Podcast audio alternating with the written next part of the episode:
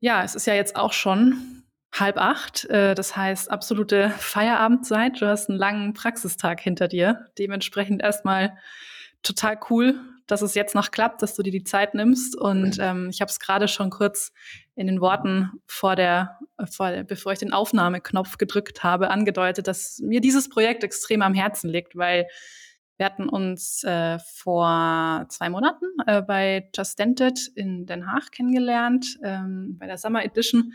Da hattest du ja deine, deine Gründerstory vorgestellt, äh, den Teilnehmenden, und die war extrem ja, auch ergreifend, muss ich sagen, und extrem informativ und authentisch und es war ganz, ganz still im Raum. Und ähm, ich habe mir da auch leise und heimlich ein paar Stichpunkte gemacht, wo ich gerne in einer Podcast-Folge drauf eingehen würde. Und du hast eingewilligt und jetzt sitzt du vor mir nach Feierabend und ich freue mich. Mega cool. Ja, vielen Dank, dass ich dabei sein darf, dass du das äh, mit mir gerne machen möchtest. Und ja, äh, Den Haag war eine ganz tolle, tolle Erfahrung auch für mich ich selber bin immer noch seit zwei Monaten dauergeflasht und habe Gänsehaut, wenn ich daran denke. Immer noch, auch, wow. Ja, immer noch, tatsächlich, wow. weil so viele, so viele emotionale Momente dabei waren, bei denen ich auch selber nie gedacht hatte, dass die mich nochmal so catchen würden, überhaupt so catchen würden. Und dann auch das Feedback von den Teilnehmern, ähm, eure Organisation, also das Ganze rundherum. Sowas habe ich noch nicht erlebt und das war ganz toll. Und umso mehr freue ich mich, dass wir uns heute nochmal über das Thema unterhalten dürfen. Was waren deine, deine Gänsehautmomente? Also ich weiß äh, wahrscheinlich, du bist ja als einer der wenigen auch äh, bei 13 bis 15 Grad Außentemperatur, strammen Wind, bist du mit ein paar anderen in die Nordsee äh, reingerannt. Äh, das war wahrscheinlich auch ein Gänsehautmoment. Aber ich weiß ja, nicht, woran, ja. woran du so denkst, äh, wenn du an, an äh, Just Dente zurückdenkst. Als ich auf die Bühne gerufen wurde, es war so ein ganz, ganz spezielles Flair da in diesem Raum. Äh, ist ja wie so eine Art Catwalk gewesen, auf dem man sich da bewegt hat. Und äh, links und rechts unterhalb saßen die Leute und guckten einen ganz gespannt an. Und normalerweise verspürt man da so eine gewisse Aufregung, aber ganz im Gegenteil. Also klar, eine Grundaufregung war da, aber es war eher so ein, so ein, so ein geborgenes Gefühl von vornherein. Ja, das ist so, man, man lässt in so einem Vortrag auf einmal äh, dann doch viele Dinge Revue passieren. Oder während du irgendwas erzählst, kommen dir auf einmal wieder Gedanken in den Kopf, wie du vielleicht in gewissen Momenten damals auch, welche Emotionen du hattest die du vielleicht mittlerweile verdrängt hast. Wenn man dann dabei den Leuten, denen man das erzählt, in die Augen schaut und die beobachtet, wie die auch reagieren, das löst in einem mhm. ganz andere Emotionen aus. Und wo ich gerade wieder drüber denke, habe ich wieder Gänsehaut. Wahnsinn, ähm, oder? Wahnsinn. Das, ist, das, das war halt ganz, ganz toll. Und da, äh, auch wenn man dann einen Kopfnicken sieht oder man sieht auf einmal dann in der einen Situation, die sicherlich später auch nochmal ganz kurz kommt, dass halt auch der eine oder andere so ein kleines Tränchen verdrücken musste. Ja, das, das, das catcht einen schon massiv. Mir mhm. zeigt es, dass ich vielleicht auch einfach für gewisse Dinge noch gar nicht so die Zeit hatte, sie so wirklich zu verarbeiten. Und das war so ein, auch nochmal so ein wichtiger Prozess, einfach mal auch mal so ganz frei darüber zu reden. Und das hat die ganze Sache abgerundet. Und natürlich, klar, die Nordsee, 15 Grad Außentemperatur, 19 Grad Wassertemperatur war toll. Eine Woche später war ich nochmal in der Nordsee bei 21 Grad Außentemperatur, gefühlt war die Nordsee 2 Grad kälter. Äh, da hat es keinen Spaß gemacht. Aber äh, das gehört aber auch dazu, diesen, diese verrückten Sachen da zu machen. Weil das passt zu dem Ernsten, zu dem emotionalen Teil, auch was Verrücktes zu machen. Also es ist einfach eine ganz, ganz, ganz tolle Reise. Richtig intensiv.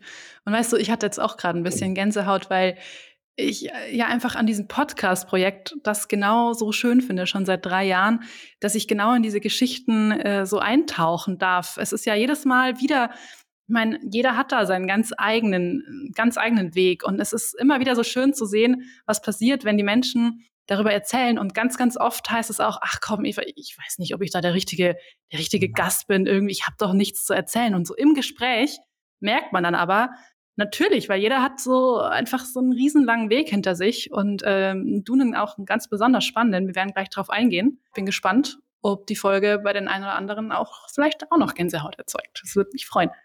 Würde mich auch freuen, bin ich auch sehr gespannt, aber da sagst du was ganz Wichtiges. Also jeder hat in seinem Leben eine Story und jeder, der sich noch für noch so langweilig hält, ist gar nicht langweilig. Genau. Und das ist ja das Schöne. Dass aus, deswegen habe ich das auch geliebt, zum Beispiel, dass unser Examen mündlich war. Du mhm, wirst halt mhm. irgendwann im, im, Erzählen, im Reden kommst du schon auf eine gewisse Fährte. Und das ist, wenn du über deine Erfahrung berichtest, genauso. Weil dann, dann schießen dir ja. wieder Momente vor das innere Auge, die dich dann äh, doch daran nochmal zurückerinnern und dann vielleicht doch noch ein paar andere Momente mit erzählen lassen und mitgeben lassen, auch Erfahrungen mitgeben lassen. Ähm, und so wird auf einmal dann eine ganz spannende Geschichte und deine, deine roter Faden, den du auch für so eine Geschichte dann letztendlich hast, wie du was erzählen wolltest, der druselt sich auf in verschiedene ja, Spinnenweben quasi und Kreisverkehre, die aber zum, zum Glück wieder zurückkommen zum Hauptfaden. Mhm. Aber das, äh, ja, das macht es sehr, sehr spannend. Und weißt du, was auch so schön ist und so spannend daran? Voll viele fürchten genau diesen Moment, zum Beispiel einer mündlichen Prüfung. Das war für ganz, ganz viele so ein Riesenhorror. Ähm, ich glaube, ich hatte da durch den Podcast schon so ein bisschen mehr Übung, ein bisschen mehr Selbstvertrauen und fand es eher gut äh, zum Beispiel. Und auch so eine Situation jetzt auf einer Bühne ist ja für viele der absolute mhm. Horror. Ich glaube trotzdem, dass ein riesen, riesen Wachstumsmoment oder Wachstumsprozess hinter jedem so einem mündlichen Ding einfach steckt und äh, mega cool, dass, das, dass du das so intensiv wahrgenommen hast. Ja, definitiv. Und wir haben ja nur, äh, das macht das Ganze ja auch irgendwo aus, unserem täglichen Treiben, unserem täglichen Leben, täglichen Job, haben wir ja nun mal auch face-to-face -face mit Menschen zu tun in den unterschiedlichen Situationen, sei es bei der Behandlung, sei es in Sachen Aufklärung, sei es in Gesprächen mit anderen Ärzten. Es gibt so viele Punkte, wo du halt face-to-face -face den ganzen Tag reden musst. Und äh, da hilft das halt auch natürlich ungemein. Bei mir war so ein bisschen auch Vorbildung durch meinen Handballsport. Äh, ich war damals Pressesprecher bei uns äh, in der einen Mannschaft und da war nach jedem Spiel Pressekonferenz vor 300 bis 500 Zuschauer. Ah, okay. Das, da musste auch mal Rede Antwort stehen das war auch mal recht witzig und dann kriegt man auch so eine, so eine gewisse Routine rein. Aber Bühne ist immer wieder an, äh, was, was Neues und was Tolles und das macht auch die Herausforderungen so ein bisschen und das macht es auch spannend und macht es auch definitiv auch, ja, das ist eine schöne Abwechslung zum täglichen, täglichen Job. Dein Vortrag hieß Alle guten Dinge sind drei und du hattest auch eine, einen Spaten, also eine, eine Schaufel dabei und hast die den ganzen Vortrag über in der Hand gehalten. Wir werden jetzt dann gleich in der Folge erfahren, warum du diesen Spaten dabei hattest und äh, was der was der für dich bedeutet und was er vielleicht für eine Message an alle weitergeben kann. Und dementsprechend würde ich sagen, wir starten in die Folge und ich freue mich sehr.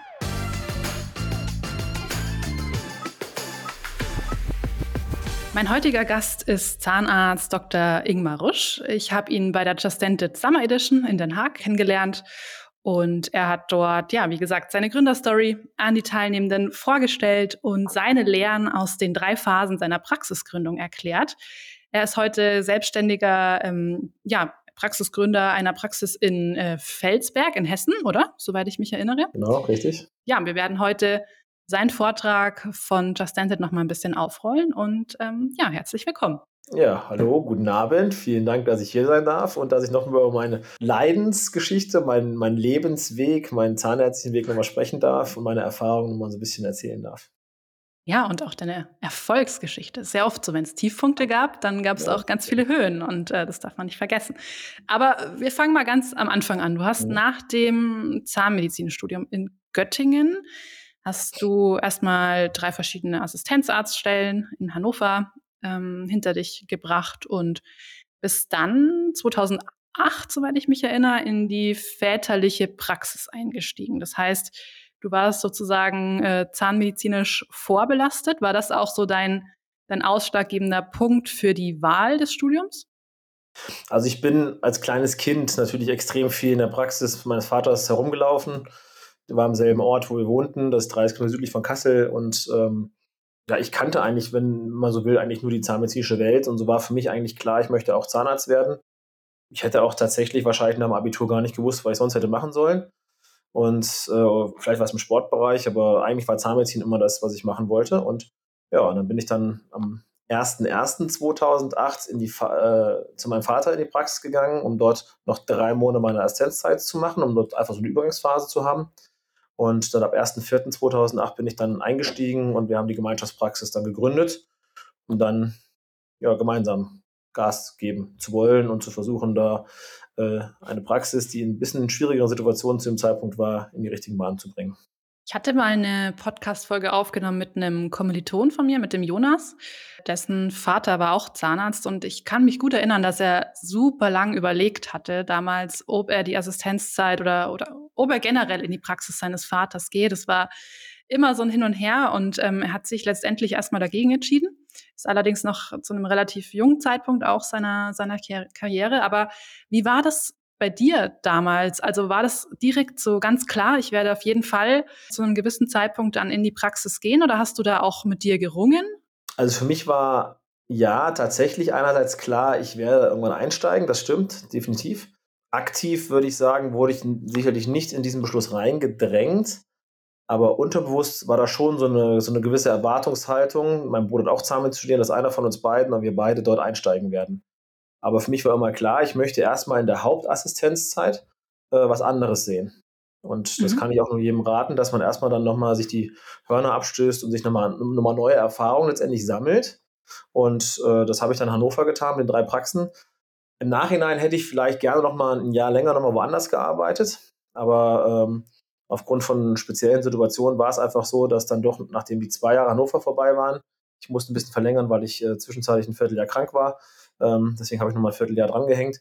Ähm, aber es für mich war klar, dass ich dann halt direkt nach der Assistenzzeit dort einsteige und dort ran muss und dort helfen muss. Du meintest, die Praxis war in einem eher ja, nicht so guten Zustand, hattest du gerade schon angedeutet. Beschreib mal, was, was war das für eine Praxis? Wie kann ich mir die vorstellen? Ja, also mein, mein Vater hatte schon versucht, natürlich die, die Praxis möglichst zu diesem Zeitpunkt einigermaßen modern zu halten und am Laufen zu halten. Aber ähm, die Grundsituation, also ich stand nicht mehr auf so ganz so, so, so soliden Beinen. Und äh, so gab es halt auch die eine oder andere finanzielle äh, Situation, die halt ein bisschen, bisschen kritisch manchmal war. Sodass es halt auch darum ging, eben auch Patientenklientel neu aufzubauen. Es waren nicht mehr so viele Patienten da, es gab relativ viel Leerlauf. Und das ist halt nicht das, was man sich letztendlich als Praxis oder wenn man erfolgreich sein will, wünscht. Sondern natürlich profitiert man nur letztendlich davon, das ganze Team oder das ganze, ganze Praxis profitiert davon, wenn die Praxis voll ist und wenn die Patienten kommen. Und das war eben das Bestreben, die Praxis wieder in solche Bahnen zu bekommen, dass das Terminbuch sich gut füllt und dass man da wieder ein bisschen Ruhe reinbringt, weil das natürlich auch für Unruhe gesorgt hat. Mhm. Das sind natürlich auch ja, ganz schön erschwerte Bedingungen, wenn du da erstmal in so eine Art Baustelle eigentlich reinkommst und ähm, vermutlich auch so ein bisschen der Anspruch ist, so, so Junge, jetzt äh, mach mal, dass das Ganze hier ein bisschen besser wird oder war der Anspruch gar nicht da oder wie, wie war das?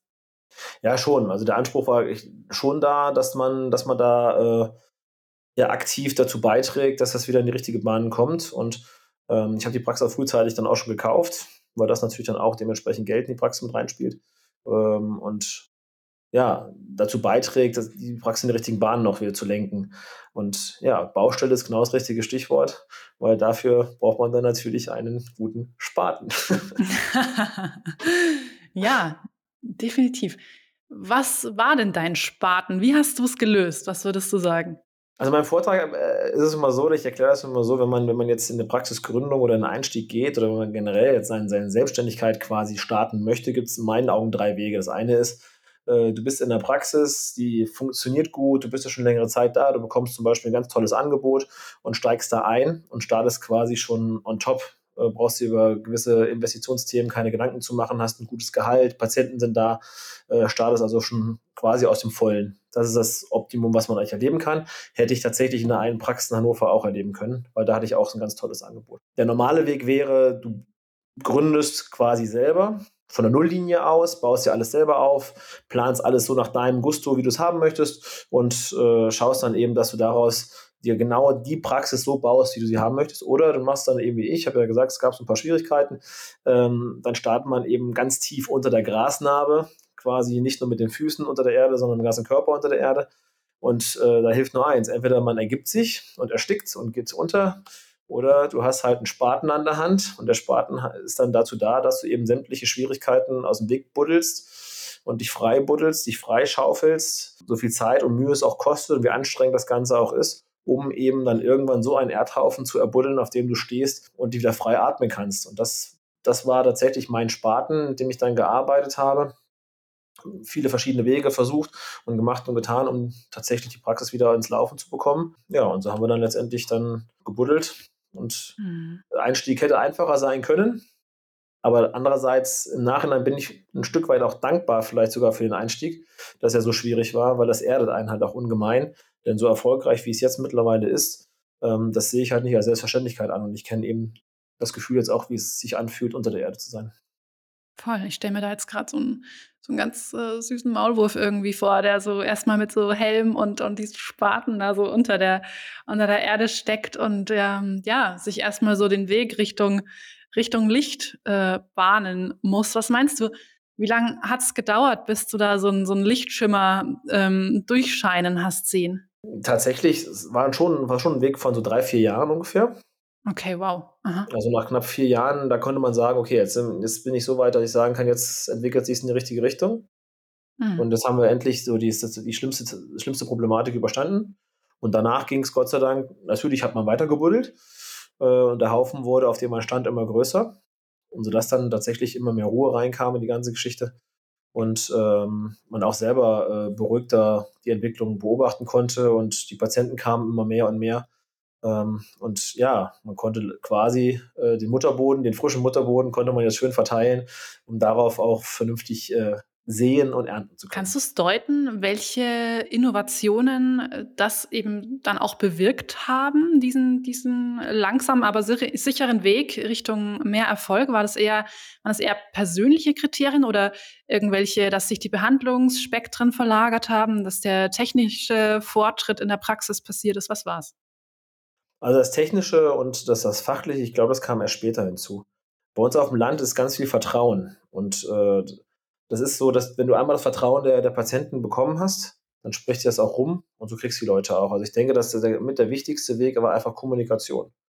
Und die Leute davon zu überzeugen, dass sie, dass sie gut aufgehoben sind, dass sie nicht überkandidelt äh, behandelt werden und dass sie ähm, ja einfach auch sich gut aufgehoben fühlen.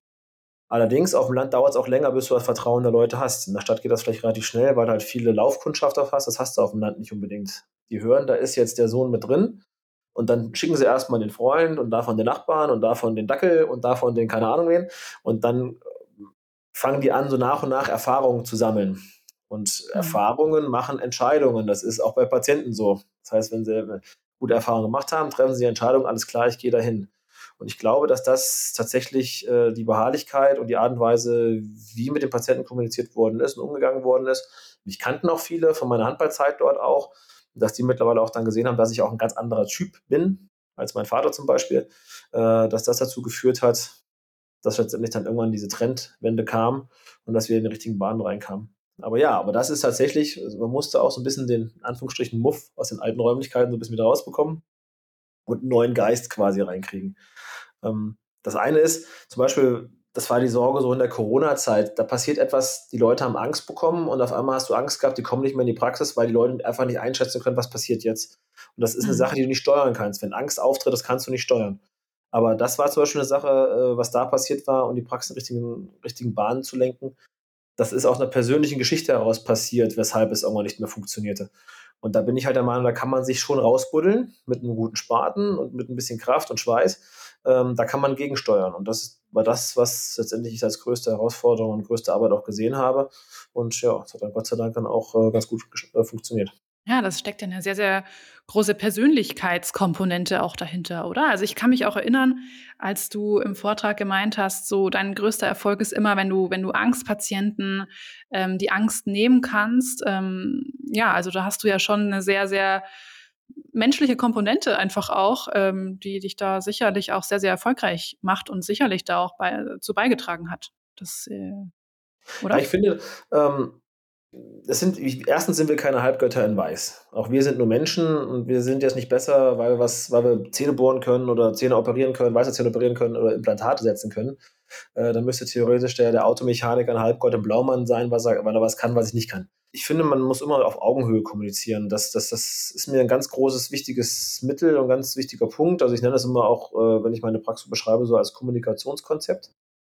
Ähm, auch heutzutage schön. ist die Kommunikation wieder ein bisschen anders. Die Leute sind aufgeklärter, manchmal auch gefährliches Halbwissen über Dr. Google, aber trotzdem haben sie den Anspruch, sie wollen halt auf Augenhöhe mit einem reden.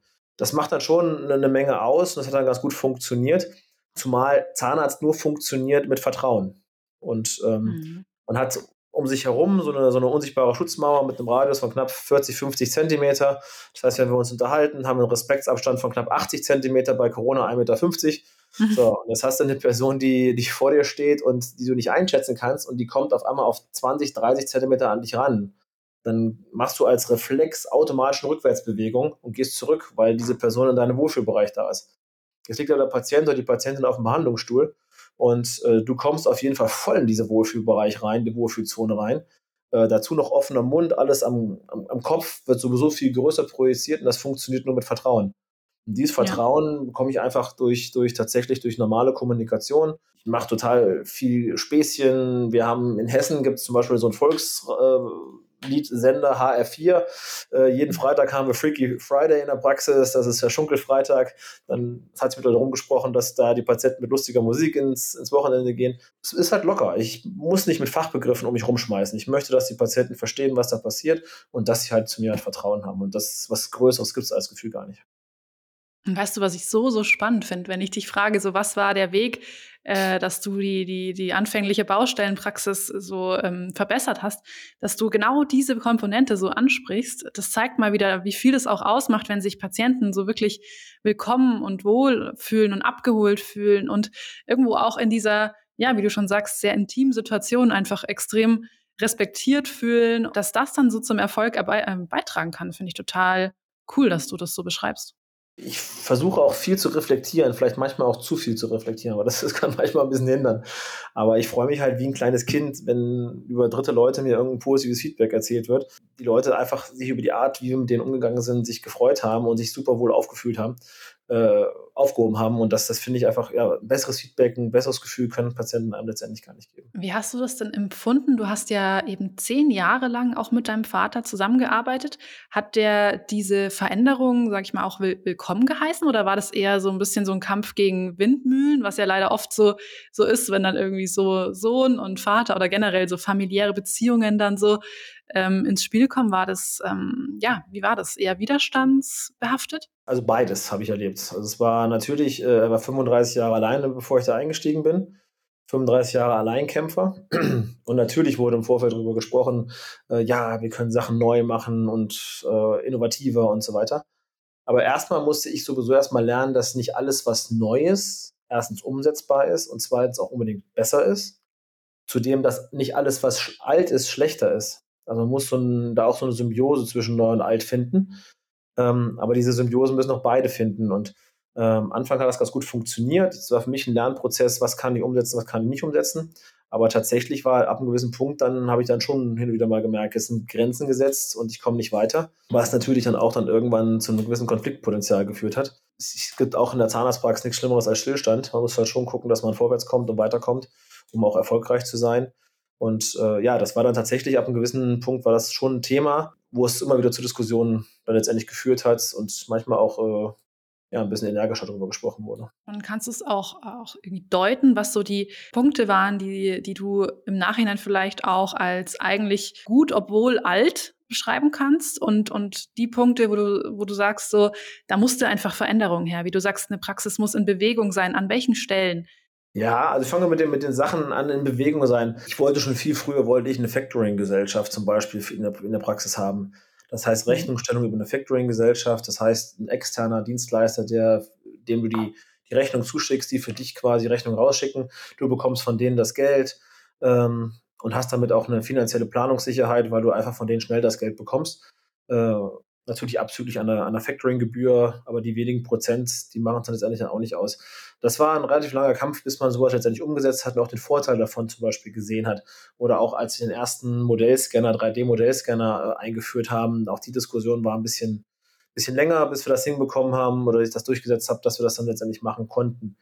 Ähm, aber auch trotzdem auch viele, viele alte Behandlungsschritte, die Art und Weise. Ich habe viel chirurgisch von meinem Vater zum Beispiel gelernt, dass, da wird das Rad nicht neu, neu erfunden und ähm, der war ein sehr, sehr guter Chirurg und äh, von, von Nahtechniken über Schnitttechniken. Ähm, das, das fand ich schon, das fand ich dann schon auch äh, beeindruckend oder auch Zähne beschleifen für Kronenbrücken. Äh, da war ich schon sehr dankbar, dass ich da immer mal wieder über die Schulter gucken konnte und das letztendlich hat sich jetzt auch nicht großartig dann verändert. Aber da gibt es schon, schon Dinge, äh, wo ich glaube, dass die Zahnmedizin wahrscheinlich in 25 Jahren immer noch dasselbe macht äh, weil einfach da die Sachen immer schon funktioniert haben. Und das, ja, also da waren so ein paar, so ein paar Kleinigkeiten. Wir sprechen auch gleich äh, drüber, wie du dann die Praxis weiterentwickelt hast, nachdem dein Vater äh, ausgeschieden ist, was mich davor noch kurz interessieren würde.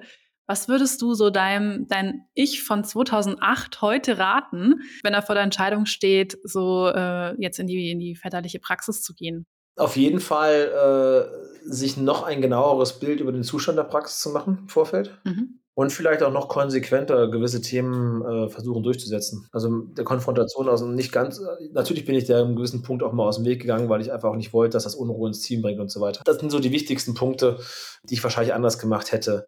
Natürlich mal unabhängig davon, dass man vielleicht nochmal ein Jahr oder zwei woanders hätte Erfahrung sammeln sollen, aber das hat die Situation zu dem Zeitpunkt nicht hergegeben. Hörner abstoßen ist sicherlich auch so eine Sache, bevor man in die elterliche Praxis abgeht, schon, schon gut, weil du sammelst ja extern viele, viele Erfahrungen. Und äh, diese Erfahrungen prägen mir deine Entscheidung. Und dann bringst du diese Erfahrung halt auch ein und hast, bist, kannst auch selbstbewusster vielleicht sagen, hör mal zu, das haben wir da so und so gemacht, das funktioniert definitiv sehr gut so, lass uns das so machen oder ich mache es jetzt so und du machst es auf deinem alten Weg weiter. Das sind so Sachen, das würde ich wahrscheinlich jetzt von Anfang an ein bisschen anders machen. Zehn Jahre ist ja doch auch wirklich eine sehr, sehr lange Zeitspanne dieser Zusammenarbeit. Was würdest du sagen, was, was haben diese zehn Jahre mit dir so gemacht? graue Haare, äh, zwischenzeitlich oh, okay. eine Gürtelrose, die ich auch hatte, nervliche Zusammenbrüche, aber natürlich viel, viel Dankbarkeit, ähm, Dankbarkeit vor allem meinem Team gegenüber.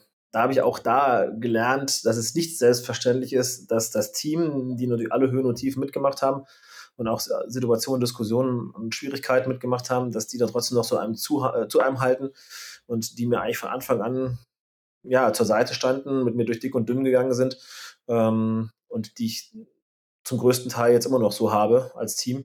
Ja, das ist tatsächlich eine rückblickend eine Erfahrung, die kann man gar nicht hoch genug erwähnen und auch ansehen. Und das ist schon, ist schon toll, dass die das mitgemacht haben so. Ansonsten natürlich klar, man, man lernt Praxisführung, man lernt, was will man haben in der Praxis, man, man lernt, was möchte man nicht haben, wie trifft man welche Entscheidungen. Äh, ganz wichtig, was ich gelernt habe, ist Thema Kommunikation. Wie kommuniziere ich für mich, so dass alle Seiten sich wohlfühlen und wie wird kommuniziert, wie ich es nicht haben möchte zum Beispiel.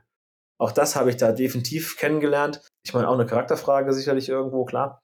Aber der, der Erfahrungsschatz ist schon massiv an, angewachsen, auch mit Umfirmierung von der Gemeinschaftspraxis in der Einzelpraxis, was ein Riesenthema ist, sich dann mit Verträgen auseinanderzusetzen und so weiter. Also das hat schon einiges an Erfahrung gesammelt und habe ich da gesammelt und äh, ja, wie gesagt, das eine oder andere graue Haar kam auch dazu, aber vielleicht habe ich das ein bisschen jünger gehalten. ja, und sicher auch wachsen lassen. Also du hast ja auch gerade angesprochen, Umformierung, Gemeinschaftspraxis zu einer Einzelpraxis. Das war dann 2018, oder? Genau. Ist dein, ähm, genau, ist dein Vater dann äh, ausgeschieden? Was war das für ein Gefühl, als du auf einmal jetzt so der, der alleinige Praxisinhaber warst? Am 5. Januar 18 ist er ausgestiegen. Aus steuerlichen Gründen hat man das nicht zum 31.12.17 gemacht, sondern Anfang Januar. Mhm. Und ähm, ja, also als ich am 8. Januar dann quasi gestartet bin, es lag ein Wochenende dazwischen, ich konnte mir über das Wochenende schon ein paar Gedanken machen und da bin ich schon da runtergefahren an den Wochenenden, habe die Praxisschilder ausgetauscht und man darf ja nicht mit den alten Praxisschildern starten und das war schon total strange, total surreal irgendwie, dass immer meine neuen Praxisschilder hängen. Und als ich dann am 8. Januar 18 die Praxis aufgeschlossen habe und reingegangen bin und in die Augen von, von meinen Mitarbeiterinnen da geschaut habe, das war schon, ja, es war ein cooles Gefühl, weil jetzt war es halt meins irgendwo. Aber andererseits war es immer noch so ein bisschen surreal. Es hat so ein bisschen gedauert, so eine Woche ungefähr oder anderthalb, bis man realisiert hat, da kommt jetzt kein Senior mehr rein und äh, sondern die Patienten kommen jetzt nur noch wegen dir das habe ich echt dann auch genossen, immer mehr äh, genossen, dass das tatsächlich das jetzt meins ist und ich jetzt komplett mein Ding machen kann. Und wie ging es dann weiter? Wie hat sich, was würdest du sagen, wie war dann, wie waren die nächsten Schritte? Also Umformierung Gemeinschafts zu einer Einzelpraxis ist ja wahrscheinlich im ersten Moment erstmal ein organisatorischer äh, Kraftakt, oder? Könnte ich mir vorstellen. Wenn du von einer Einzelpraxis in eine Gemeinschaftspraxis umfirmierst, das ist eigentlich nicht so wirklich der Big Deal. Da freuen sich alle, weil da kommt ein weiterer Gesellschafter dazu und das ist eigentlich eine relativ easy Geschichte. Aber andersherum ist es halt total problematisch, weil ein Gesellschafter wegfällt und äh, natürlich viele als Risiko sehen. Also müssen sämtliche Verträge mussten geändert werden. Und da habe ich im Vorfeld über 50 Umfirmierungsschreiben geschrieben an Firmen, mit denen wir irgendwelche Verträge hatten und zusammengearbeitet haben, um das dann letztendlich dann in die Wege zu leiten. Das war schon ein ziemlicher Kraftakt, definitiv. Also das äh, sollte man vielleicht, weil das ziemlich auf Rille äh, genäht war alles, weil das habe ich November erst alles geschrieben. Und letztendlich war klar, zum Anfang Januar muss das alles weg sein und geklappt haben. Aber ich konnte es leider nicht früher abschicken, weil mein Vater zu dem Zeitpunkt im Urlaub war und äh, es äh, unterschreiben musste. was natürlich auch noch so eine Schwierigkeit war. Aber sowas muss man sich schon im Vorfeld gut überlegen. Man braucht ein gutes Team, einen guten Steuerberater, die einen da unterstützen und sagen, worauf man da achten muss. Aber letztendlich auch kein Hexenwerk. Ja, wenn das dann alles um die Bühne gebracht ist, dann kann man auch vernünftig und beruhigt letztendlich wieder starten. Erstmal Respekt, 50 solche Schreiben. Und das noch neben dem Praxisalltag. Also du bist ja schon auch jemand, der so kämpft und beißt. Also ich habe die ganzen Schreiben tatsächlich immer noch in meinem Computer drin. Also die könnte ich tatsächlich alle, alle abrufen, aber ich habe schon überlegt, ich lösche die, aber andererseits sind die auch irgendwie so ein, nochmal so ein, ja, so ein kleines Mahnmal vielleicht auch oder so eine Erinnerung, die man einfach mal drin lässt. Ja, du, wer weiß, vielleicht kommen im Nachgang der Folge noch Fragen, so, hey, kann ich vielleicht mal so ein Musterschreiben haben? Ja, ich stehe gerade vor demselben Schritt. Also du glaubst immer gar nicht, was so eine Podcast-Folge teilweise dann für eine Dynamik irgendwie okay. entwickelt. Die Praxis, hast du da dann irgendwas auch von den Räumlichkeiten oder personell verändert? Was hat sich da konkret getan? Also für mich war immer klar, dass diese Praxis für eine Person allein zu groß ist. Und für mich war auch immer klar, dass ich nicht alleine dauerhaft so einen Laden machen möchte Allein schon wegen der Zahnmedizin der verschobenen Abrechnungsmodalitäten. Äh, wenn du jetzt zum Beispiel mal zwei Wochen Urlaub machst, bis das erste, richtige Geld wieder fließt, vergehen knapp zehn Wochen, wenn man das mal so überschlägt. Und das ist immer so ein wirtschaftlicher Druck, den muss man ja nicht haben. Und ich finde es immer toll, im Team zu arbeiten. Deswegen war für mich klar, ich möchte auf jeden Fall einen zweiten Zahnarzt, zweite Zahnärzte dabei haben, sei es als Assistent oder später als Angestellt. Das war mir dann vom, vom Konzept her erstmal egal.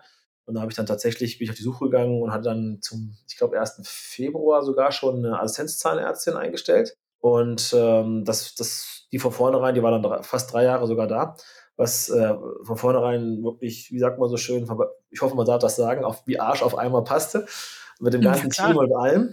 Das hat hervorragend funktioniert. Ja, Räumlichkeiten technisch habe ich eigentlich gar nichts verändert. Erstmal, ja, ich habe Deko verändert, definitiv. Ich habe diese alten verstaubten Bilder und sowas abgehangen und ein bisschen moderner gestaltet das Ganze und ein bisschen eine andere Wohlfühlatmosphäre geschaffen und habe versucht, aus dem, was halt da war, so ein bisschen das Beste draus zu machen und wollte erstmal loslegen.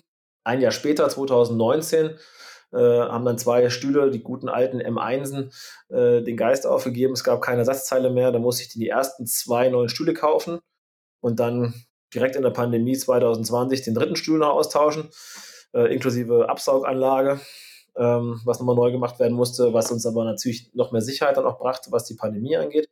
Und den vierten Stuhl, den haben wir immer noch. Ja, und so Step by Step wurde dann das Portfolio erweitert, die Praxis modernisiert und dann später kam halt dann noch äh, immer mehr Hightech digitale Welt dazu. Ja, und du meintest ja schon, es, es hat so irgendwo so eine doch unerwartete positive Dynamik auch angenommen, äh, was ja erstmal dann wahrscheinlich ja so ein totaler Aufklärungsmoment ist, oder? Nach so vielen Jahren äh, Gebuddel. Oftmals unterhalten sich die Patienten ja mit den Helferinnen und mit den Angestellten oder mit den Mitarbeitern äh, lieber als mit dem Zahnarzt oder Zahnärztin, weil sie sich dort gefühlt auf einer Ebene sehen. Also ich mache es auch ganz gerne, ich kläre die Patienten über irgendwelche Versorgungsmöglichkeiten auf und gehe dann raus erstmal, sage, ich muss noch irgendwas machen. Und dann fragen sie einen Kurs, wie würden Sie es denn machen? Was meinen Sie denn? So, und wir wussten über eben Erzählungen von, von Patienten äh, an eben die Angestellten und an die Mitarbeiter, dass sie wiederkommen, wenn mein Vater nicht mehr in der Praxis ist zum Beispiel. Wow. Okay. Das wussten wir. So, dann dachte ich mir, okay, es wird wahrscheinlich so einen kleinen Run geben, obwohl das natürlich eine Aussage ist, die ja schon relativ hart ist. Und die mhm. muss, muss man erstmal schlucken, aber es gab einem so ein bisschen das Gefühl von Sicherheit, okay, es könnte passieren, es kommen jetzt mehr Patienten. Letztendlich hat sich aber daraus wie so eine Art Run entwickelt und äh, es hat einen Zulauf gegeben, der immer noch sehr, sehr, sehr gut ist und immer noch genauso anhält. Da auch meine äh, Steuerberaterin ständig fragt, äh, wie wir das machen und was wir machen. Ich sage, ja gut, wir arbeiten einfach nur. Und das ist natürlich eine Sache, das hat eine Dynamik tatsächlich entwickelt, die konnte man so nicht vorhersehen und auch nicht, auch nicht planen. Und ich hätte es mir in meinen kühlsten Träumen nicht erwartet. Und da bin ich auch mega dankbar. Also ich bin da mega dankbar, mega ehrfürchtig. Natürlich kann, kann man es nicht jedem recht machen. Und natürlich gibt es auch Patienten, denen vielleicht meine Nase nicht passt. Also ich glaube, am Anfang haben wir ein, zwei Patienten gleich verloren, weil sie vielleicht mit dem Junior nicht wollten, sondern eher mit dem Senior. Aber es zeigt sich einfach, dass die beste Werbung einfach auch die Mund-zu-Mund-Propaganda, gerade auf dem Land ist. Und dass diese Werbung auch mit keinem Geld der Welt zu bezahlen ist letztendlich. Und das macht mich ja sehr, sehr glücklich und auch vor allem sehr dankbar. Ja, und was für eine Zuversicht das jetzt vielleicht in dem einen oder anderen oder der einen oder anderen auslöst, die jetzt vielleicht gerade so in der Assistenzzeit steckt. Und ich meine, es ist eine super schwere Zeit, das hört man immer wieder. Und ähm, oder in den ersten Jahren der Gründung, wo es einfach noch so vielleicht nicht ganz so läuft, wenn man einfach sagt, so, keep buddling, so ungefähr, und mach einfach weiter. Und äh, dann ähm, irgendwann, ja, kommt der Erfolg vielleicht von selbst, genau weil man so arbeitet, wie man ist, oder weil man genauso frei sein kann, wie man ist. Und äh, die Leute kommen genau wegen dir, so ungefähr. Was für ein cooles Gefühl. Ich meine, gerade das Buddeln, äh, auch da äh, erarbeitet sich quasi oder stellt sich wie so eine Eigendynamik ein, weil man halt dann irgendwann lernt oder merkt, dieses Buddeln funktioniert und dieses Buddeln bringt dich auch weiter. Es bringt dich in der Praxis weiter, es bringt dich als Behandler weiter, es bringt dich als Mensch weiter, deine Persönlichkeit weiter. Ja, du entwickelst dich eigentlich auf allen Ebenen letztendlich weiter und gefühlt buddeln deine Patienten auf einmal mit dir mit, weil sie das mhm. toll finden, das unterstützen und weil sie das Team eben mögen, zum Beispiel. Das heißt, aufgeben ist keine Option. Und ich glaube, trotz der ganzen Schwierigkeiten draußen, auch in der Wirtschaft und auch äh, Gesundheitsreform und Gesundheitsministerium und so weiter, ich glaube trotzdem, äh, dass in unserem Beruf immer noch viel, viel möglich ist und dass man einfach nicht aufgeben darf. Deswegen bin ich immer, ich war kein Fan davon, von den ganzen äh, Negativschlagzeilen, auch bei der Dentalfamilie bei Facebook, äh, als Corona losging zum Beispiel oder auch jetzt, oh nein, alles so schlecht und so schlimm und so weiter. Da bin ich überhaupt kein Fan von, ganz im Gegenteil. Ähm, kümmert euch um die Patienten, behandelt die Patienten, dann wird das sicherlich auch gut funktionieren. Hattest du irgendeinen Mentor oder irgendeinen Sparringspartner, wo du sagst, äh, so hat eine Vorbildrolle für dich gehabt oder was hat dich äh, bei, bei Kraft oder bei Laune gehalten über all die Jahre? Meine Familie. Oh, also okay. meine, meine Frau zum Beispiel, die war tatsächlich die Person, die mich auch äh, 2017 dazu nochmal, also ab, so 2000, ab 2015 eigentlich sogar schon, noch richtig in Poppes getreten hat, dass ich meine Doktorarbeit endlich zu Ende bringe, meine Dissertation zu Ende schreibe und äh, weil da gab es, da hätte man wahrscheinlich eine eigene Podcast-Folge drüber machen können, äh, was da für Irrungen und Wirrungen gab. Aber Fakt ist, äh, sie war da maßgeblich daran beteiligt, auch bei der Stange zu bleiben und auch generell nicht aufzugeben. Und äh, unser erster Sohn war 2017 geboren im Krankenhaus. Da habe ich dann die letzten Korrekturen im Krankenhaus an meiner Arbeit gemacht, bevor ich die weggeschickt habe. Ja. Ähm, da bin ich halt sehr dankbar, weil sie mich halt auch immer wieder auch motiviert hat in der Praxis, noch bei der Stange gehalten hat, dass ich da äh, bei Laune gehalten, dass ich da wirklich dranbleibe ähm, und auch bei der Praxis nicht aufgebe. Ansonsten habe ich tatsächlich, man hat so ein, zwei Kollegen, mit denen man so ein bisschen drüber spricht mein bester Freund hier, der ist überhaupt kein Zahnmediziner, der ist in, gewisse Dinge involviert. Und natürlich, klar, ich habe meinen Steuerberater intern gewechselt in der Kanzlei und da habe ich aber mal auch einen, tatsächlich einen Sparring-Partner gefunden, meine Steuerberaterin, die mich ja auch sehr unterstützt hat. Und die hatte nämlich dieselbe Situation. Die konnte sich auch nicht vorher so verwirklichen in ihrer Kanzlei, wie ich es in meiner Praxis konnte. Und ich wollte eigentlich wechseln. Und da hat sie mich angerufen und hat gesagt, Herr Rusch, Sie zu, ich habe eine Situation, wie Sie sie in der alten Praxis haben. Ich weiß, Sie sind unzufrieden. Geben Sie mir eine Chance, Ihnen zu zeigen, dass es besser geht. Und da habe ich gesagt, okay, klar. Ähm, ich habe die Chance damals auch irgendwie bekommen und genutzt. Schlechter werden kann es nicht, wir versuchen es mal. Und das war genau die richtige Entscheidung letztendlich und es wurde tausendmal besser und ich bin hochzufrieden damit. Und das sind halt solche, solche Kommunikationen, die auch sehr wichtig sind, worauf, woraus man auch Kraft schöpft, äh, schöpft letztendlich. Dass man dann auch auf solche Menschen trifft, ist äh, immer wieder dann auch äh, ja, spannend und schön. Und dann inspirierend natürlich, aber das ist ja erst später jetzt passiert, dass ich euch kennengelernt habe, Team Lieblingszahnarzt mit, mit eurem Konzept und äh, die Art und Weise wie. Also hättet ihr, jetzt kommen wir zurück auf 2008, was würde ich jemandem sagen, wenn ich jetzt nochmal 2008 wäre, hätte es eine Konstellation, hätte ich die gekannt, wie ihr sie seid zum Beispiel, von eurem äh, von eurem Team her, von dem, was ihr macht. Äh, ich wäre dankbar gewesen, sowas zu haben und sowas zu nutzen und so eine Unterstützung zu haben. Äh, hätte ich definitiv, wäre ich da wahrscheinlich auf diesen Zug sofort aufgesprungen. Also absolut, wenn ich einen Hut auf hätte, Chapeau, finde ich ganz toll. Und ja, dieser Austausch mit euch zum Beispiel oder jetzt auch hier mit dir, das gibt dann halt unheimlich viel und das, davon lerne ich ja auch massiv. Ich lerne davon massiv und ich zehre davon und äh, ziehe da Erfahrungen raus und wieder Erfahrungen machen wieder Entscheidungen. Wir zahlen natürlich Unsummen von Geld, dass du diesen Satz hier noch eingefügt hast. Das war unser Product Placement. Nein, gar nicht. Also erstmal, wow, ähm, danke, gebe ich mal ans Team weiter. Das ist auch ehrlich gesagt das, was mir sehr viel Spaß macht hier, dass man einfach durch dieses Netzwerk da auch auf Menschen dann wie dich trifft, auf Stories wie dich trifft, die ich dann wiederum hier im Podcast bringen kann. Und ähm, ja, ist irgendwie auch für mich sehr, sehr schön. Für mich war der Podcast auch damals erstmal so ein, so ein kleines Projekt, wo ich mir dachte, ja, eigentlich kann ich mich hier gerade so, abgesehen von meinem Studium, gerade mal wieder so richtig verwirklichen. Und auch da habe ich ja dann gemerkt, was sich da für eine Dynamik rausentwickelt. Und ähm, ja, das ist äh, immer wieder auch Schön und äh, macht mich auch sehr dankbar. ja, das ist ja gerade wichtig. Ich meine, letztendlich, man das, was man macht, soll man ja machen, um glücklich zu sein. Ja, voll. Und du hast ja schon mal, jetzt habe ich irgendwann deinen Podcast mal gehört, wo du deinen Weg mal so ein bisschen beschrieben hast und dann für dich festgestellt hast nach deinem Studium, dass du ja nicht unbedingt dich in der Praxis siehst. Mm, dann hast war du ja auch nicht leicht, ja. Ja, und da hast du doch eigentlich doch auch letztendlich dann äh, darauf gehofft, einen neuen Weg einzuschlagen oder einschlagen zu können, der dich glücklich macht. Und den hast du ja damit gemacht.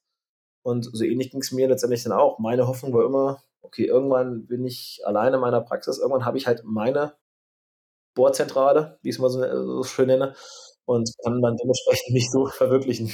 Darfst du nur nicht aufs Praxisschild sch äh, schreiben, ich glaube, das schreckt eher ab. Das reicht als Hashtag, aber ich habe es als Hashtag bei Insta oder jedem Post immer Hashtag geil. Bohrzentrale. Und okay. Dentiman, das ist auch so mein Hashtag. Okay, ja, dann weiß ich schon mal, was ich quasi einbaue hier, wenn ich die Folge anpreise. Genau.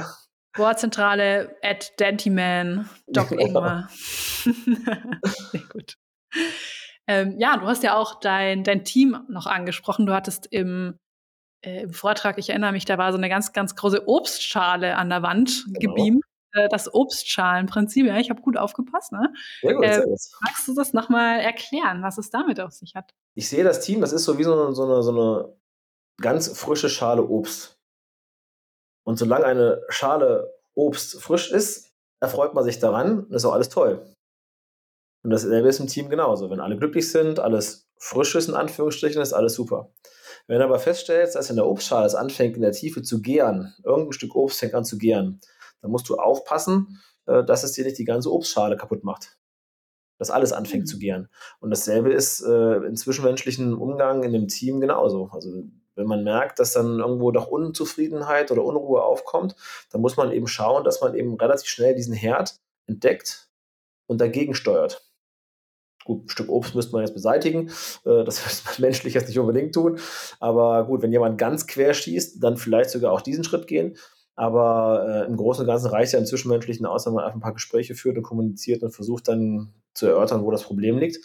Und deswegen vergleiche ich das Team mit einem, mit einem Obstkorb, äh, den man halt frisch halten muss. Ist das so ähm, aus deiner Fantasie heraus entstanden oder, oder ähm, hast du dieses, dieses Konzept, ich habe das ehrlich gesagt noch nie gehört und finde es sehr, sehr, eine sehr schöne Metapher. Stammt die von dir? Hast du da ein Patent drauf? Äh, Patent wahrscheinlich nicht, aber tatsächlich ist es mal irgendwann so eine Idee gewesen. Ja, ist mir irgendwo so in den Kopf mhm. geschossen, äh, als ich mein Team mal beschreiben sollte. Ich habe ja auch schon äh, mal Vorträge gehalten vor Examensstudenten, wie es nach der Assistenzzeit weitergeht. Und da habe ich ganz überlegt, wie beschreibst du am besten dein Team? Und dann kam mir irgendwann, kam mir, das, kam mir dieser Gedanke mit dem Obstkorb in den Kopf. Dann dachte ich mir, eigentlich passt das ja ganz gut. Aber vielleicht sollte ich es mal patentieren lassen, ich weiß es nicht. Mach's mal lieber noch, bevor die Folge rauskommt. Ja, ja. Also mir gefällt's. Ich meine, das kannst du ja auch unabhängig von der Praxis, kannst du auf jede Institution, wo Menschen zusammenarbeiten, ähm, eigentlich herunterbrechen. Das Wichtigste ist halt immer, man darf halt eigentlich vergessen. Ich meine, das ist so ein bisschen das Problem in meinen Augen von, von der alten Generation der, der Zahnmediziner, die sich so als Alleinbohrer, Alleinherrscher gesehen haben und immer so ein bisschen von oben herab auch vielleicht mit den Leuten im Team gesprochen haben. Ohne ein funktionierendes Team bist du als Zahnarzt, als Zahnärztin nichts. Mhm. Natürlich kann ich wahrscheinlich einen Großteil meiner Behandlung auch selber machen. Aber alles, was dazugehört, die ganze Vorbereitung, die ganze Nachbereitung, die Rechnungsstellung und so weiter, dann kommst du nicht mehr ins Behandeln. Und nur ein funktionierendes Team führt dazu, dass du dich auf deinen Job konzentrieren kannst und auf das konzentrieren kannst, was wichtig ist, sprich Patienten behandeln. Und natürlich müssen wir auch Geld verdienen, klar, logisch. Aber geht es der Praxis gut, geht es allen gut. Und das funktioniert ohne fünftiges Team, funktioniert das nun mal nicht. Und das ist halt eine ganz wichtige Erkenntnis. Ich meine, als Hand, ehemaliger Handballer bin ich ja Teamsportler durch und durch. Und deswegen ist mir auch da immer wichtig gewesen, auch im Sport, man ist auf Augenhöhe und das ist in meinem Team genauso. Also ich versuche schon natürlich, ich bin derjenige, der Entscheidung treffen muss, final. Aber ganz viele Sachen, da muss ich nicht involviert sein. Das machen die untereinander aus, wenn jetzt irgendwelche Stunden getauscht werden oder Überstunden jemand zu Hause bleiben möchte oder jemand springt für jemanden ein. Ich muss nicht in alles involviert sein. Es ist schön, wenn ich es ein bisschen mitbekomme, aber ich muss nicht alles mit entscheiden. Und äh, ich finde das ganz wichtig in der heutigen Zeit, in der modernen Zeit, dass eben halt auch Verantwortung abgegeben wird, verteilt wird und auch, finde ich, auch ein wichtiges Thema in puncto Wertschätzung. Also wenn jemand Verantwortung bekommt, ist es ja auch Wertschätzung, dass der Person vertraust. Und das klappt Gott sei Dank in meinem Team sehr, sehr gut. Wir haben da keine riesengroßen Veränderungen gehabt, aber mal ergänzt. Das muss man sich immer vor Augen führen. Baue dir ein gutes Team auf, dann würde es auch funktionieren in der Praxis. Ja, weißt du was, es spricht halt auch dafür, dass du äh, das einfach als, als Leader dieses Teams extrem gut meisterst, weil Ich kann mich erinnern, äh, eine, das war, glaube ich, die, äh, die Petra Volz, ich weiß nicht, ob du die kennst, ähm, von der Fotzenspanglerei, dieser großen Praxis, die hat mal in ihrer Podcast-Folge gesagt mit mir, der Fisch fängt immer vom Kopf her an zu stinken. Und äh, das heißt ja quasi, dass, äh, ja, das ist einfach diese, diese Stetigkeit, die du da im Team hast. Das ist ja wirklich ein, ein Zustand, der durch vermutlich, so wie ich glaube, sehr gute Führung auch kommt. Wo hast du das gelernt, diese Führungskompetenz? Was meinst du? Zehn Jahre Erfahrung in der Gemeinschaftspraxis vielleicht so ein bisschen, weil ich da halt auch Wege vielleicht auch gesehen habe, die ich nicht unbedingt so machen würde. Und dann eben für mich die Entscheidung getroffen habe, ich mache es gerne anders, ich möchte es gerne so und so machen. Aber ich glaube, dass sicherlich mich da diese zehn Jahre schon irgendwo geprägt haben und mir auch schon gewisse, gewisse Wege gezeigt haben. Auch im Sport, im Handball war ich Torhüter und Torhüter sind so ein bisschen im Team so das eigene Team und wir müssen halt auch anders mit unseren Vorderleuten kommunizieren. Auch da lernt man vielleicht immer so ein bisschen, dass man auch mal dann vielleicht auch mal gerade aussagen muss, wo jetzt die Reise hingeht oder wie was gemacht werden soll. Aber ähm, ich denke tatsächlich, dass diese zehn Jahre vor allem mich da schon ziemlich, ziemlich geprägt haben. Ja, das glaube ich auch. Also ich glaube auch, wenn man gerade aus so einer Situation kommt, wo es schwierig lief, dass man da dann irgendwie so viel Eigenanspruch äh, auch draus zieht, dass man es anders macht. Und ja. da sieht man wieder, wie auch einfach so eine Zeit auch, wie einen so eine Zeit auch positiv prägen kann. Also, ja, auf jeden Fall. Ja, und jetzt äh, stehst du ja quasi noch vor oder mitten in Phase 3 der Gründung. Ähm, vielleicht magst du da noch ein bisschen über die aktuellen Entwicklungen erzählen? Ja, also bevor es zur Phase 3 kam, gab es natürlich auch noch so ein paar Herausforderungen, äh, die man meistern musste natürlich in der Zwischenzeit, wie zum Beispiel jetzt auch äh, neue Paro-Richtlinie, dann gab es MDR-Einführung in die Praxis und oder halt auch Corona natürlich war ein ganz großer, großer Einschnitt. Diese Erfahrung, die man da gemacht hat, natürlich und Ängste, die man durchlaufen hat. Und für mich persönlich, deswegen muss ich nochmal ganz kurz zum, zum Thema Team zurückkommen. Die größte, schlimmste Herausforderung war einfach das, der Tod unserer, unserer Praxismanagerin äh, am 20. Januar mhm. diesen Jahres, die verstorben ist, leider Gottes schwer, kurzer, schwerer Krankheit. Ganz überraschend für alle auch. Und das hat in der, in der Praxis auch nochmal so eine riesen Zäsur so ein bisschen gegeben. Und ja, das war tatsächlich, ähm, ich bin da sehr, sehr stolz auf das Team, wie sie da letztendlich mit umgegangen sind auf Dauer. Natürlich am Anfang ein Riesenschock äh, für alle, klar. Aber trotzdem ist das Team sehr zusammengerückt. Und ja, als Chef hast du da so natürlich eigentlich nur so eine, so eine Negativrolle, die du einnehmen kannst, weil du musst da gucken, dass es weiter funktioniert. Du musst Entscheidungen treffen, auch unpopuläre Entscheidungen treffen, indem du diese Stelle versuchst wieder aufzufüllen und so weiter das prägt dich natürlich trotzdem auch wieder weiterzumachen im Thema Dankbarkeit. Und ja, und dann kam die Idee, kam sowieso schon immer auf, ich möchte gern mal noch weiterkommen, was Neues machen vielleicht. Die Praxis, wie gesagt, sie haben sehr, sehr viele Patienten. Wir haben uns digital massiv ausgeweitet und erweitert über äh, Exocad Modellscanner, wir haben einen Intraoral-Scanner, einen Trios 5, wir haben eine Fräseinheit mittlerweile, eine MCXL, da stehen, wo wir die, die vollkeramischen Arbeiten selber fräsen. 3D-Drucker ist das nächste, was noch wahrscheinlich, denke mal, nächstes Jahr kommt. Ähm, der Platz wird halt langsam ein bisschen eng. Das ist eine alte Scheune, wo momentan drin sind. Wir haben vier Behandlungszimmer und ähm, ich bräuchte mindestens ein Zimmer auf jeden Fall mehr und ich brauche generell mehr Platz. Mein Techniker im eigenen Labor, der braucht mehr Platz. Und, aber da sind momentan uns halt räumlich Grenzen gesetzt. Und da ist halt die Idee gekommen, ähm, ja, doch nochmal den Schritt zu wagen und eventuell neu zu bauen. Wir haben hier vor Ort ein ganz tolles Grundstück gekauft, waren da sehr happy, dass wir es bekommen konnten, weil das ewig lange vakant war, dass Leute das nie verkaufen wollen und wir haben es dann bekommen letztendlich. Haben aber auch natürlich die momentane Situation draußen im Blick, was die Zinssituation, die Finanzwelt angeht, als auch die, den Baumarkt angeht, sodass es eigentlich momentan eher uninteressant ist, was zu machen. Aber wir haben unsere Hausaufgaben gemacht. Ein etwaiger Bauplan, den Bauplan haben wir eingereicht, der ist genehmigt soweit. Und wir könnten theoretisch jederzeit loslegen, aber natürlich wollen wir nichts übers Knie brechen. Also ich bin jetzt auch nicht, nicht verrückt und buddel mich dann wieder in das nächste Problem rein. Nein, ganz im mhm. Gegenteil. Wir warten ab, was draußen passiert und wenn irgendwann die Situation gut ist, dann sagen wir, okay, wir, wir schießen los und dann ist der Traum eben in eine neue Praxis äh, umzusetzen und äh, dann noch ein bisschen moderner zu werden, ein bisschen größer zu werden. Aber auch hier ganz wichtig, die Gemütlichkeit darf nicht verloren gehen. Also ist, ich mag das nicht, wenn es so ultra steril dann wird, sondern es soll halt eine Praxis werden, die dann schon ein bisschen, bisschen äh, ja, den normalen, dass der Patient sich einfach wohlfühlt. Und dann zieht ihr quasi mit bestehendem äh, Konzept, bestehenden Team einfach in eine neue Räumlichkeit. Das wäre dann so das Ziel, oder? Genau, also das äh, mhm ganze, ganze, was war, also das ganze Equipment ist ja letztendlich ja da. Wir haben ja, ja alles für die Praxis und, ähm, Und dann ziehen wir komplett mit Sack und Pack aus den alten Mieträumlichkeiten raus in unsere eigenen Räumlichkeiten und ja, erweitern dann wahrscheinlich natürlich, klar, das Prophylaxe-Konzept wird nochmal ausgebaut. Auch da gibt es natürlich schon Ideen, wie man das dementsprechend ein bisschen, noch ein bisschen besser gestalten kann. Ähm, für meinen Zahntechniker gibt es nochmal ganz andere Möglichkeiten, sich dann zu, zu entfalten. Aber dann werden wir mit Sack und Pack da reinziehen und äh, ja, hoffentlich was Schönes draus machen und dann noch ein paar schöne Bohrjahre genießen gemeinsam. Ja, aber das ist doch auch eine total schöne Perspektive. Ähm, weißt du schon, was, was muss passieren, dass es losgehen kann? Welche Bedingungen müssen sich äh, noch verändern? Also ich denke, dass der Baumarkt sich momentan ganz gut reguliert schon. Also ich habe jetzt mit welchen gesprochen, die gerade äh, auch größere Umbaumaßnahmen auch in Praxen gemacht haben. Die meinten, dass, dass, dass das Preisniveau sich immer mehr dem annähert, wie es vor der, vor der vor allem Ukraine-Krise auch war. Aber die Zinssituation, der, der, der Zinsmarkt muss noch ein bisschen beruhigen. Also die Zinsen müssen noch ein bisschen runtergehen wieder, dass es dann doch interessanter wird, was zu machen.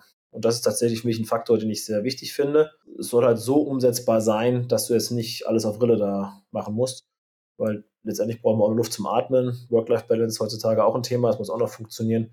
Aber der Zinsmarkt ist eigentlich das entscheidende Kriterium momentan, was man da so ein bisschen im Auge behalten muss. Ja, da würde ich jetzt am liebsten noch den, den Jan dazu holen aus dem Team, der sich ja auch bei uns genau um die Themen ähm, ja, Immobiliensuche, Mietvertrag und ja. all die diese Zahlen und Fakten-Dinge. Ehrlich gesagt ist das einfach gar nicht so mein, ähm, mein Feld, mit dem ich mich auskenne. Ich mache halt super gern so Kreatives und Kommunikation. Aber ja, kann es natürlich ähm, total nachvollziehen. Und äh, dann sind wir mal gespannt, wie sich das entwickelt und wann der finale Schritt dann auch ansteht. Und ja, wer weiß, vielleicht kann man dann echt nochmal auch eine Anschlussfolge machen und dann wieder zurückschauen auf, wer weiß, wie viele, vielleicht nochmal ein Jahrzehnt, äh, was sich dann so tut. Also zumindest hat der Maulwurf dann ganz viel zu buddeln. gibt ganz viel zu buddeln. Ja, aber halt schon, ähm, ich sag mal, Buddeln 2.0 mit super ja. viel mehr Erfahrung halt, als es damals ja. der Fall war. Nee, aber das, das merkt man dir auch wirklich an. Du bist so ein extrem bodenständiger, sympathischer, super authentischer ähm, Mensch. Und ähm, ja, das ist einfach super schön, wenn man, vor allem gerade wenn man hört, wie, wie erfolgreich dieser Weg war, ähm, glaube ich, könnten manche schon dazu tendieren, auch ein bisschen abzuheben. Und das ist bei dir halt so null der Fall. Also echt Respekt. Es ist halt auch wichtig, zum Beispiel, ähm, schnelles Geld verdienen kann jeder irgendwo. Aber zum Beispiel ist mir auch ganz wichtig, zum Beispiel Patienten bekommen bei uns auch keine, keine Harakiri-Versorgung. Äh, Patient kommt in die Praxis, raucht am Tag 20 Zigaretten, hat eine desolate Mundhygiene und möchte fünf Implantate haben. Ja, dann sage ich, nee, ist nicht. Und dann mhm. dachte er, ja, doch, möchte ich aber. Ja, dann gut, dann soll er sich einen anderen Chirurgen oder Zahnarzt suchen, der die Hand aufhält, die Arbeit macht und auch gerne noch die Prothetik draufsetzt. Dann möchte ich mit dieser Verantwortung nichts zu tun haben. Dann kriegt er von mir eine einfache Versorgung, die deutlich günstiger ist, aber sie, bei der ich weiß, sie funktioniert. Und da ja. verzichte ich lieber auf mehrere tausend Euro, anstatt dann den Ärger hinterher zu haben. Aber ich glaube, dass die Nachhaltigkeit auch für, für, für wie man sich entwickelt und wie die Praxis letztendlich dann entwickelt. Ich glaube, das ist ja das, was für uns alle wichtig ist, dass wir uns nachhaltig, langfristig gut entwickeln, ähm, dass das viel, viel besser funktioniert und auch mehr förderlicher ist. Ja, einfach so eine, so eine richtig authentische, ehrliche Zahnmedizin in einem, wie es mir scheint, also ich war jetzt noch nie bei euch in, in Felsberg, aber also in der Praxis, aber ich glaube halt auch in einem extremst familiären Team, wo du dir einfach denkst, ja, da komme ich gerne hin, da fühle ich mich gut aufgehoben und ähm, das äh, sorgt für Erfolg. Das kann ich super gut nachvollziehen und äh, richtig cool. Ich kann nichts anderes dazu sagen, dass tatsächlich die Persönlichkeiten, die dann in, letztendlich im Team arbeiten, die machen es ja auch irgendwann aus. Und das ist das, was einen dann selber auch in Anführungsstrichen glänzen lässt oder es einem einfacher macht, zu performen und vernünftig dazustehen, weil die Leute sich einfach mit dem, dem Gesamtkonstrukt dann identifizieren und nicht nur mit dir allein als Behandler. Was ja mhm. wiederum auch in das Konzept Team Lieblingszahnarzt passt zum Beispiel. Ich meine, bei uns ist hier auf dem Land natürlich viel personenbezogen irgendwo, aber trotzdem ja, ja. Rückt, der, rückt das Team immer mehr in den Fokus. Auch eben die Möglichkeit, dieses Team aufzubauen. Ich meine, ich glaube, vielen geht es so, das ist so ein Traumzustand, äh, das zu erreichen. Und vielleicht kann man jetzt darüber diskutieren, ist es auf dem Land vielleicht ein Ticken leichter, bisschen mehr Beständigkeit, als es in der Großstadt einfach der Fall ist. Aber das ist natürlich deswegen hier die, ich weiß nicht, ob du die letzte Folge gehört hast von Paul und mir eben zum Thema, wie wie werde ich eigentlich eine Arbeitgebermarke? Wie mhm. etabliere ich mich als Zahnarztpraxis als guter Arbeitgeber, der dann auch ähm, eben ein Traumteam aufbauen kann, weil du schon sagst, was ist der Behandler ohne, ohne ein passendes Team? Und ich glaube, das ist wirklich in Zeiten des Fachkräftemangels einfach eine riesen Herausforderung für viele. Ich höre das auch immer wieder im Freundeskreis, was dann auch einfach großen Respekt macht vor der Gründung. Ja, du hast es auch nochmal sehr, sehr schön betont, wie, wie viel Wert das Ganze eigentlich hat. Meine, meine Prämisse zum Beispiel, was ist einfach so das Beste gegen Fachkräftemangel? Man muss selber ausbilden. Ich bilde auch selber aus. Ähm, natürlich klappt das nicht immer mit allen Leuten, aber auch da darf man einfach den Mut nicht verlieren, einfach weitermachen. Und äh, dann wird man irgendwann, wirst du halt auch da wahrscheinlich den, die Ernte haben, dass eben dann was Vernünftiges bei rauskommt und vor allem du kannst dann eben auch Leute genau nach den Geflogenheiten so ausbilden, wie du sie halt für deine Praxis gerne hättest. Auch das spricht ja letztendlich dafür für Beständigkeit. Auf dem Land ist zum Beispiel so, also im Vergleich zur Stadt, es dauert schon länger, bis die Leute halt tatsächlich einen haben wollen und auch akzeptieren.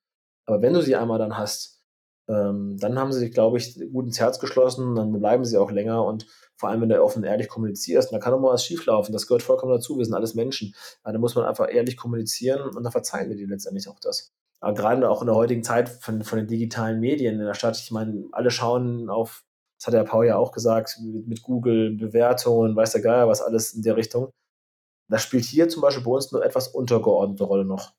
Hm, also, das ist das Schöne auf dem Land, ja. Ja, weil es halt auf dem Land ist, aber äh, ich habe jetzt auch vor anderthalb Wochen eine negative Google-Bewertung bekommen, weil ein Patient angerufen hat. Wir hatten eh schon Personalmangel, mein Kollege war krank, Helferin war krank, wir waren voll bis unter das Dach und sagt am Telefon, dass er jahrelang nicht beim Zahnarzt war, äh, so, so nicht bei uns Patient ist und schon seit längerem schon Beschwerden hat. Und wir hatten tatsächlich dann keinen akuten Behandlungsbedarf gesehen und haben jetzt da keinen Termin frei gehabt. Halbe Stunde später haben wir eine negative Google-Bewertung eingeschrieben, gerückt, äh, gerückt bekommen. Das ist halt heute so, aber Gott sei Dank ja. äh, können die Patienten das einschätzen und nicht viele, jüngere schon, aber nicht viele gucken darauf und lassen sich eher dann von dem eher leiten, was letztendlich über einen draußen erzählt wird und dann die Mund-zu-Mund-Propaganda. Leider ein sehr, sehr mächtiges äh, Tool, dieses Thema Bewertungen und auch ein, ein Ding, mit dem man umzugehen äh, wissen sollte. Ja, ist auch ein Lernprozess, ganz ehrlich. Also als ich das gelesen habe, dann habe ich schon gemerkt, so puh, wie es innerlich in ja. mir hochkocht und ich, das, das, das trifft mich dann schon, sowas. Ja, klar. Aber vor allem, wenn, vor allem, du bist halt machtlos dagegen. Weil letztendlich kann eigentlich jeder hin zur Kunst irgendwas reinschreiben, ohne dass du da irgendeinen Einfluss drauf hast. Das macht es halt tatsächlich schwierig. Ja, wir versuchen halt offen und ehrlich mit den Leuten zu kommunizieren und dann hoffen wir dann dementsprechend so, dass wir dann solchen Sachen ein bisschen gegenlenken können. Ich glaube, du, du könntest so Resilienz-Workshops für Zahnärzte und Zahnärztinnen anbieten. Und ich kann mir vorstellen, dass vielleicht sogar ein paar einfach Fragen an dich haben, wie wie wäre das denn? Kann man dich auch kontaktieren? Und, und wenn ja, wie, wenn man jetzt Fragen hat rund um all die Dinge, die wir besprochen haben? Man kann mich definitiv kont äh, kontaktieren, man kann mich über Insta kontaktieren. Äh, beim Insta-Namen Doc Ingmar bin ich äh, zu finden. Gegebenenfalls über Hashtag Bohrzentrale oder Hashtag Dentiman. äh, man kann mir E-Mail schreiben. Das kannst du wahrscheinlich mhm. in die Keynotes dann reinschreiben, die E-Mail-Adresse. Also ich, man kann mich hm. jederzeit auf jeden Fall sehr gerne, Facebook geht auch, mich sehr gerne kontaktieren. Also ich bin da sehr offen für, auf jeden Fall. Cool, sehr, sehr schön. Wir wollen auch immer den, den Austausch fördern, auch ein Ziel dieses, dieses Formats, um einfach für ganz, ganz viel Transparenz und Offenheit und, und Netzwerk äh, das alles zu fördern. Und ja, schön, dass du da deinen Teil dazu beigetragen hast und es auch weiterhin tust. Und ich wünsche dir mega viel Erfolg für all die Schritte, die da noch anstehen. Und ähm, ja, richtig, richtig schön. Hat mich total gefreut, dass du dabei warst.